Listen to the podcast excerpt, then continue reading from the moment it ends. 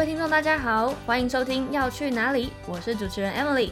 要去哪里的频道宗旨是致力于分享医药界各个职涯领域的工作心路历程，及开拓大家对医药产业的工作想象。究竟医药界的人都在做些什么呢？希望可以帮助到一样和我在茫茫医药界迷茫的你和我，看到不一样的新视野，也对医药产业的工作有无限想象。废话不多说，要去哪里，就让我们站在小巨人们的肩膀上，探索医药界的职涯发展吧。好，那我们这一节来宾就是邀请我们疫情期间已经暌违三个月没有见的小帅哥威利，然后他目前也是这个世界知名的外商药厂的业务代表，然后也是任职一年多的超级业务员。那他其实跟我是同梯，我们同梯嘛，对不对？是的，是的，我们是在同一天，呃，on board，也就是去年的六月十五号开始，嗯，担任业务员，然后也在同个区域一起奋斗。所以今天第一集就很很高兴可以邀请到威利来跟我一起做呃有关于业务这个工作的分享。好，那这边威利要不要简单跟大家打个招呼，介绍一下自己？啊，好，嗯，我是刚从学校毕业出来了，然后我之前是一技系，就跟可能跑药厂的一些人有一点不一样，就不是药学系的背景。那我是一技毕业出来的，那毕业之后就是。呃，有找了一下工作，当然也有当兵啊，就当完兵，然后找了一下工作，这样。那后来就是来到，就是现在的药厂这样。哦，诶，那那代表说你一工作一毕业之后，先去当兵，然后再开始找药厂的工作这样子。对，差不多。可是我在找我在进来药厂前，其实有短暂做过医学编辑的工作，算是让我。累积了一点，就是呃，刚踏入药业的一个算是前期的一个小经验，这样子。哦，医学编辑好酷哦，是是类似在公司里面的那种 medical 吗？嗯，它其实是有特别的公司去做。那它其实工作的内容是呃，关于像比如说我们跑药业的时候，会有一些 detailing aids，或者是呃小卡，或者甚至像。呃，演讲的一些 PPT，或者是可能放在学会的一些影片的一个编辑。哦，好酷哦！就是听起来真的跟 medical 有一点点类似，只是说，哎，也有像行销的那种感觉。对，其实主要都是接从 PM 那边来的一些 case 啦。哦，如果有一些药厂它的经费比较多，那就不会从就是 PM 主动去做每一个小东西，因为像。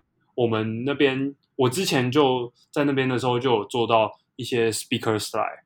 嗯，那在有一些公司，这个 speaker slide 可能是轮到 PM 在做。对，哦，那等于是他有这个 project 之后，就会把一些工作 assign 给你，这样子。是的，是的。哦，了解。那我很好奇一点，就是那个你说你是一技系毕业嘛，对不对？嗯，对。那你在等于是在求学期间就想来药厂工作吗？嗯，其实我一开始会读医技系的原因是我还蛮喜欢做实验的，所以在呃大学期间，其实我一直都跟着实验室。然后后来在呃实习的时候，就发现其实呃医检师的一个工作它比较 routine，然后每天都比较呃。没有一些比较大的挑战啦。嗯嗯嗯对我来讲，就是我会觉得我想要每天都有一点不一样，然后去挑战自己，尝试新的东西的这种感觉。哦，了解。后来我就想说，那我到业界，而不是走留在临床这样子。那我其实也有听说，你过去有很多的面试经验。很，其实也没有到很多啊，就是有去刚好有看到，就尝试尝试投一下这样。那刚好也都有机会，就是走到 HR 那边，或者是说在面试到后面，所以当初是有多面试了几家公司，是没有错。很不容易耶，因为一般通常，呃，就算投履历了，就是开缺刚好有缺就已经很困难了，然后投履历还要被 HR 看到。然后顺利的去面试，这光这段过程就蛮困难的。你还成功的过五关斩六将，还蛮不容易的。真的吗？你像你，那你自己当初在面试的时候，以以一个新人来说啊，当然新人投履历会比较不容易一点。可是你那时候有面试过几家？我那时候，我其实，在第一集我有跟观众分享过。那我那时候是面试三家，然后三家有一家是因为刚好遇到疫情，所以它整个 project 就是有停掉。然后两家是有进入，然后也有上。但是我觉得比较难的点是，我都很难看到说，因为有时候他的那个缺可能是内部的，所以如果我跟这个公司没有相关熟识的人员的话，我其实会不知道他有内缺。就以外部的一零四来看，我会不知道他有缺，所以其实，在找工作会觉得说，哎，怎么都没有开缺这样子。哦，了解。对啊，所以像你应该是交友特别广阔，所以就可以有那个很多的管道可以去取得面试经验。可我大部分的面试，我大部分面试其实都是投那种新鲜人计划，因为我觉得对，其实我当然也有投很多，呃，直接就是开缺的医药业务专员这样子的职缺。可是我后来发现，大部分没有什么药厂工作经验的，很容易就是，呃，就是直接被刷掉。那对药厂来讲，就是他们愿意接纳新人的话。他们会直接以就是呃新鲜人计划或者是什么来进行，所以就是可以以一个毕业生来讲，就是我觉得准备好写好履历，然后就直接丢到新鲜人计划，我觉得会被看到的机会会比较高啊。了解，哎，那那请教一下，你那时候有投哪些是新鲜人计划？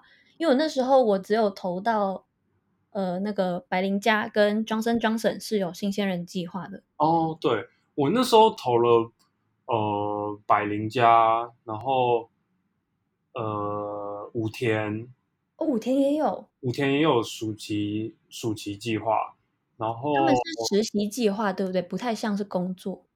对，可是因为我当初有认识另外一个人，比我早了一年投，因为我有当兵的关系，然后他说他们那个实习计划有分两个月跟十个月的。然后我那个朋友当初投了两个月之后，就呃，他们那边就直接问说要不要直接留下来做正职，所以直接转正哦，也太好了吧！是当正职的，就是就是直接留在公司继续做业务专员这样。对对对，所以我那时候想说，哎，这或许也是一种方式啊，所以就想说先进去哪一个门槛也还算不错。对，所以我也有投五天。然后 Johnson Johnson 我也有投过，可是他们后来遇遇到疫情，就因为就是人力冻结，就就停下来了。我刚刚说的这个就是 Johnson Johnson。对，然后 A Z 也有，嗯嗯，不过 A Z 好像也是比较属于内部的，对不对？A Z 的新鲜人计划是有刊登在一零四上面的。哦，好，那可以提醒现在毕业的求职生，可以可以去看看，因为我那时候可能刚好没有看到。对，然后还有那个，哎，那家叫什么？呃，GSK。哦，对，GSK 也有。哦。然后斯维亚，哎，斯维亚也有，然后费森尤斯卡里也有。哇，那真的蛮多家都是新生人计划的。嗯，其实蛮多的，所以我觉得，因为以，因为刊登在一零四上，如果没有特别标注，呃。新就是给新人的话，其实那些职缺很多人也是跳槽会想要去看的。那有经验跟没经验来比的话，其实没经验真的是蛮吃亏的。所以就是有新鲜人计划这个门槛的话，我是觉得建议可以把握啦。而且大部分新生新鲜人计划的投稿时间都是五到六月，其实在毕业前一点点。所以如果有点太晚才开始。着手这件事的话，有时候会有点来不及，你就只能跟得到隔一年，或者是呃进外商药厂，可能就就是要等到以后你跳槽过来了。嗯，没错，而且有些他们计划比较早一点的，甚至从一开学三四月份就会要求你要投履历，或者是他有一些招生说明会，你可能就要在那时候就要去表现。所以我觉得在寒假的时候准备好履历或者是相关面试，好像就会比较。呃，后面会比较得心应手一点。对，没错。好哦，谢谢你的分享。那那如果是这样子的话，那你在大学期间，因为我们都知道，因为有些人会有一个迷思，说我如果要当业务，我的那个过去在求学期间的一些经历啊，活动经历应该要很丰富，我才有办法通过面试。那像你是感觉是比较偏到大四开始才决定要进药厂的，那你过去的经历是呃会帮你面试的时候加分吗？还是你觉得其实不一定要有这些经历也可以进到药厂？嗯，我觉得最重要的经历的话，一定是业界的实习啦，就是有在企业的实习经验，绝对是呃不管任何经历里面就是最重要的。不管你以前有参加过多少种活动，或者是有没有当干部什么，就是呃药厂的实习经验，或者是说业界的实习经验，绝对是呃在投第一份工作里面最重要的一环。嗯嗯嗯，对，所以你们也有在药厂实习，学校要求的这样子。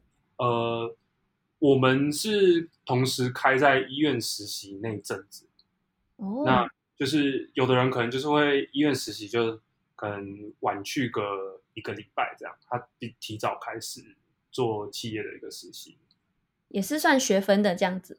嗯，算算学分啦，可是你可以，你也可以自己找，这样就是利用暑假的时间，因为我们系所帮我们找的是安排在大三升上升大四的暑假。那其实大一的暑假或大二的暑假，其实也都有这些时间，所以大家想要提早开始的话，其实我是蛮建议就是提早去做这些事情。如果已经有心里已经想好说，哎，我之后可能会想要去药厂走一走，对哦，对耶，就是等于说，不是说呃学校说你大三开始实习，其实你大一或大二暑假、寒假有有时间就可以去尝试看看的感对，觉。甚至说你也可以走一走不同的呃药业，比如说大一你可能去某一家，大二暑升大三暑假再去另外一家，而且这些机机会去认识呃就是药业的这些前辈，也对于未来你有要进药业的同事其实帮助蛮大的。就是对比如说可以请他们内投啊，或者是你当初带你们的主管可能会对你们会有一些印象。嗯，这点我真的也是非常认同。我觉得，嗯、去实习的一个很重要的因素就是在里面累积人脉。那这个人脉其实不管是你要进去里面，还是进去之后你在业界发展，都还蛮重要的。嗯，对呀、那所以你那时候就已经有在药厂实习了。呃，没有，因为我其实有点晚，就是才决定我要走到就是业界端啦，所以我其实决定要去到业界端之后，我马上就接国考了，所以那时候就没什么机会说再拨时间去实习。哦，等于是建议后辈有机会的话，我们可以这样子我觉得这是。我找工作，呃，当初花了蛮多时间，或许有一些呃药厂把我的履历退掉的其中的原因，或许有可能是因为没有药业的这个实习经验。哦，有可能，有可能，他们因为毕竟新鲜人嘛，他可以参考的依据相对比较不多，对，没所错，以对他有可能就在这边那个茫茫的履历当中，可能就会不小心被刷掉这样子。嗯，不过还是恭喜，最后我们都进到药业了，这样子没错。没错，没错，好哟。那在最后一个关于求职的问题的话，是想要就是你经过这么多的面试之后，你觉得嗯呃有哪些特质，就是这些在面试的小伙伴们去展现这样的特质，是可以比较容易过关这样子？我觉得以一个新鲜人经过新鲜人面试的时候，他们呃会出给你的课题相对来讲比较少，可能不会像呃询问说你认为地区要怎么发展，或者是怎么去经营。他能他对一个新鲜人在做一个询问的时候，可能比较偏向是你过去的经验，或者是说你以前有没有遇到什么挑战。那嗯之后去你打算要怎么去解决？那我觉得这些在面试的时候都可以提早去做一个准备。其实，呃，药业归药业，可是准备面试，新鲜人要准备面试这件事情，其实在各个行业都大同小异。越是去充分的准备这些东西的话，对个人而言，就是在面试的时候也比较不会遇到突发问题，然后去紧张。那先想好这些问题的答案，也可以就是让你自己的一个人格特质或者是自己的能力，就是提早被一些面试的主管或面试官去看到。嗯，没错，我也觉得，而且我觉得试着尝试，呃，讲讲看自己过去的经历，一个以一个故事的方式去叙述，比较可以在面试的时候讲的比较顺畅，跟比较让人觉得很很鼓舞，然后会觉得你这样的人格特质很适合。不然有时候要凭空讲出自己过去的经验，其实有时候会宕机耶。嗯，真的，而且我觉得有时候，呃，他们会问的问题说多也多，可是说少其实也蛮少的。所以其实多准备一些，让你的问题比较不会措手不及，其实是就是会比较顺畅流畅。那提早去做一些功课，甚至像说去人家的官网看一下，说他们有什么产品。或者是了解公司的一些背景，我觉得加加减减对在面试的时候都有不少帮助。这样子，对我觉得在面试的时候，如果可以讲出你对这家公司或者是产品比较深深入的见解或者是想法的话，其实还蛮加分的。他会觉得说，哎，你对我们公司或者是你接下来的区域，甚至是产品很了解，他会觉得说有用心准备，已经准备好要进我们公司的感觉。对。今天的节目就分享到这边，相信大家都一定跟我一样收获满满。如果你喜欢我的节目，欢迎分享给更多的好朋友们，就让我们一起看看别人的旅程，改变自己的人生。要去哪里？我们下次见喽，拜拜。